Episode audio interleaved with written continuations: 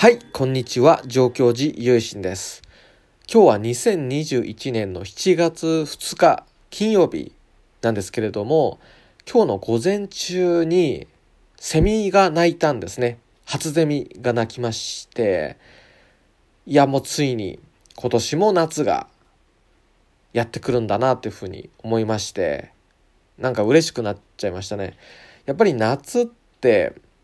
セミの鳴き声がなきゃっていうとこありますよね。あいつらが鳴いてこその夏みたいな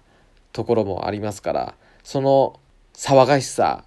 がこう夏を彩る、まあ、一つの大事な風景というか、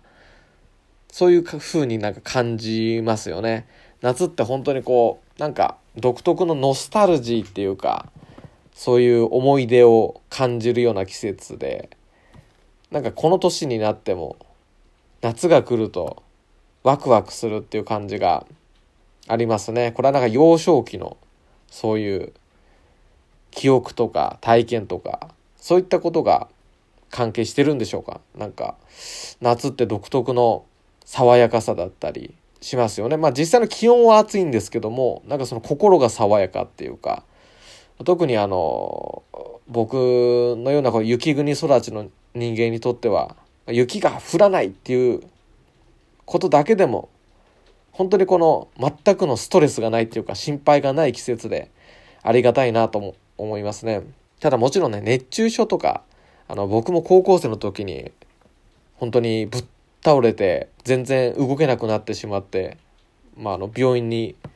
車で運んでもらったっていうか運ばれたっていうことがありまして本当に皆様もあの熱中症とかくれぐれもお気をつけください。僕も結構なんかちょっと遅れてたらあのもう一段階処置が処置のレベルが上がったよなんてことを聞かされましたのでやっぱり塩分と水分っていうのは大事に取りつつこの鮮やかなやっぱ濃い季節っていうんですかね。色彩が濃いっていうかコントラストが強いっていうかあの緑とか木々の緑にまあ、田んぼの青々とした風景田園風景そしてこう緑色が豊かな山があって濃い群青の青空に真っ白の入道雲がこう黙々とこう登っているような、まあ、そういうイメージの季節っていうかそういうイメージが似合う季節ですよね。一つ一つの色が濃い強いっていうのがやっぱり夏が持つ力強さとかまあ、そういったものを感じさせて、まあ、思い出の中の夏っていうかそれで夕焼けもねあの濃い紫っていうかそんな夕焼けも綺麗で、まあ、独特の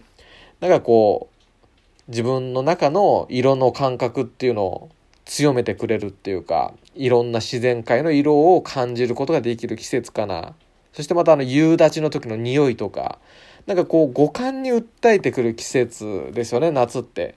なんかそれがあってやっぱり自分の中の少年の心とかがこうワクワクするのかもしれないですね。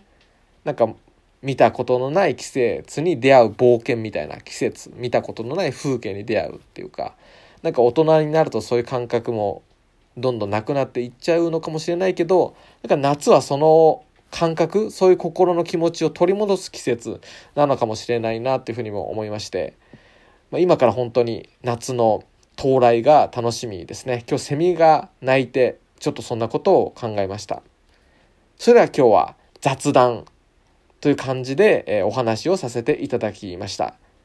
最後までお聴きくださりありがとうございました。合唱何万ダブ